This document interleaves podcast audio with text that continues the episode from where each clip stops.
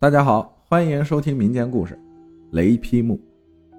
一方水土养一方人，这句话一点不假。一方人有一方人的故事和传说，也不假。东北的鬼一定也都操着一口东北腔的，东北的神仙也是一口东北腔。看见了东北鬼，就会这样喊：“小王八羔子，你往哪嘎达跑？等我逮着你的！”多年前解放后不久，正是鬼神横行的时候，随便哪个屯子都得有三五七八九个艳鬼、猛鬼、厉鬼、横死鬼、冤死鬼、糊涂死鬼的故事。那么这些鬼最后都也是有赖于雷公来匡正的。在东北人心里，雷公专职负责捉鬼。有那么几年。前屯后屯的总是有半大的小伙子变傻的事儿发生，好好个人莫名其妙的就傻了，傻呵呵的对着墙傻了，哈喇子淌多老长，淌得满大街都是。一开始村民都觉得这是一种瘟疫，半大小伙子都开始长傻病了。有一户夫妻就这么一个宝贝儿，这心尖尖忽然就傻了。说的媳妇儿也黄了，谁愿意跟着一个二傻子过一辈子啊？农妇一天到晚的哭，但毕竟是自己的亲生儿，暗暗发誓，不管儿子咋的，都要伺候到死。一天，农妇烧了热水给儿子洗澡，洗到下身的时候，就看到儿子鼓鼓的两个小蛋都憋成了两层软塌塌的皮儿，一边还有一个红肿肿的小眼儿。立马没人声的喊：“他爸，他爸，你快进来瞅瞅啊！这是咋的了？”孩子他爸进来，蹲下身一看，脑袋嗡一声，差点晕过去，转身就往外跑，往那些得了傻病的孩子家里冲。冲进去就脱人家孩子的裤子，拦都拦不住。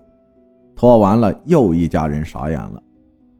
小伙子的小蛋蛋也瘪瘪的，上面有两个红肿的眼儿。满屯子都跑到了，但凡得了傻病的小伙子，无一例外，小蛋蛋都不翼而飞。这下子满屯子家里有男孩子的都吓坏了，一天到晚的一家人都看着孩子那两个小蛋蛋。那时候的人很迷信，有了怪事立马就想到去找大神。四队有个大神叫黄雅珍，据说是黄老太奶奶附体，非常灵验。被村民套马车从四队像祖宗一样请过来。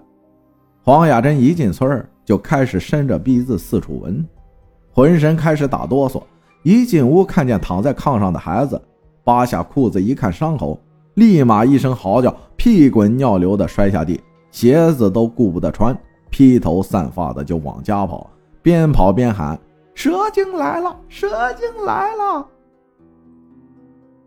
按说这也是一个得道的精灵附体，怎么就吓成这样了呢？东北的狐黄二仙也是属于鼠科的，狐狐狸，黄黄鼠狼，又称黄皮子，蛇是这两种精灵的天敌，所以黄雅珍自然是要被吓跑了。最后村民们又下跪又磕头，黄雅珍勉强告诉他们，屯子东头大坝上有一个雷神庙。去请雷神吧，也许能救救命。村民们如奉法旨，赶紧杀猪杀鸡的去雷神庙磕头求神。几天过去了，没啥动静，村民们不禁暗暗着急啊。据说雷神一来，腥风带雨的。这东北的大三月，天正冷的，尿泡尿都会冻成冰溜子，哪里来的雷和雨呢？就说有一天。村东头老刘家的胖小子不是好声的叫唤：“妈呀妈呀，有妖怪要吃我裤裆啊！”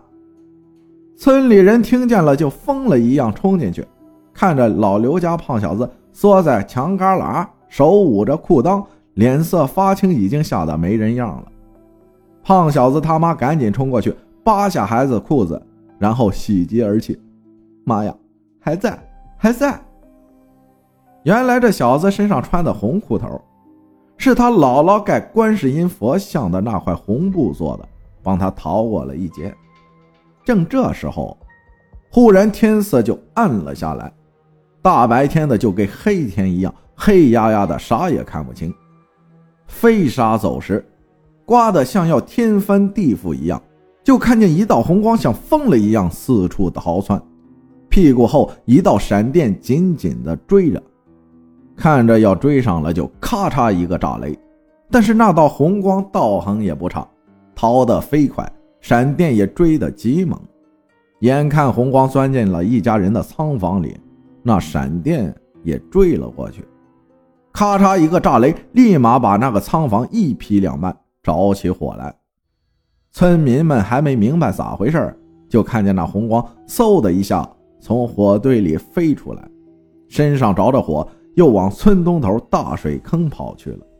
一头钻进了大坑里，就看见那闪电围着大坑转了几个圈，嗖一下扎进水底，咔嚓一个炸雷，把水劈得蹦起好几丈那么高。那红光又嗖的一声从水里逃了出来。直奔着一个百年的老榆树就去了，一头扎进了老树里面，再也不肯出来了。就看着那闪电围着老树转来转去，转来转去，雷也劈不下去。后来听老一辈的说，那棵老树树龄几百年了，也是一个吸取天地灵气、日月精华的精灵了，而且村民们把它视若神明，逢年过节都去烧香拜祭。在民间受了老百姓烟火和拥戴的精灵，那就是神了。无论是什么神仙，也不能轻易对他怎么样。毕竟民意大如天，民心才是最大的天意。就这么僵持着很久，天慢慢的亮了起来，风也停了，闪电围着大树越来越弱，村民们可是真是急死了。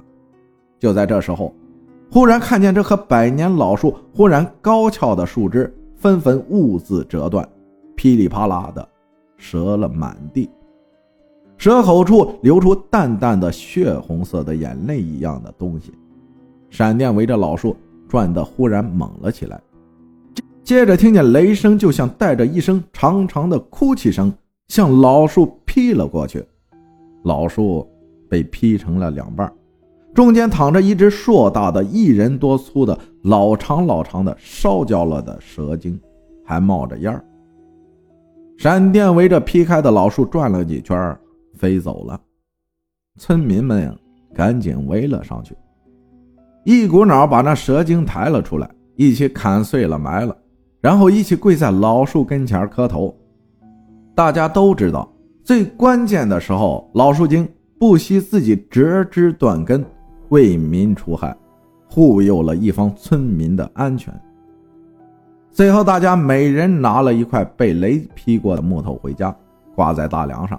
一是为了几年老树的恩泽，另一是雷木驱邪避凶，百害不能侵。所谓万物有灵，有正邪，那些憨直的树精藤怪，却有着人的大义和血性。至于那些被吃光了蛋蛋的傻小子们，后来如何了？还能如何？感谢大家的收听，我是阿浩，咱们下期再见。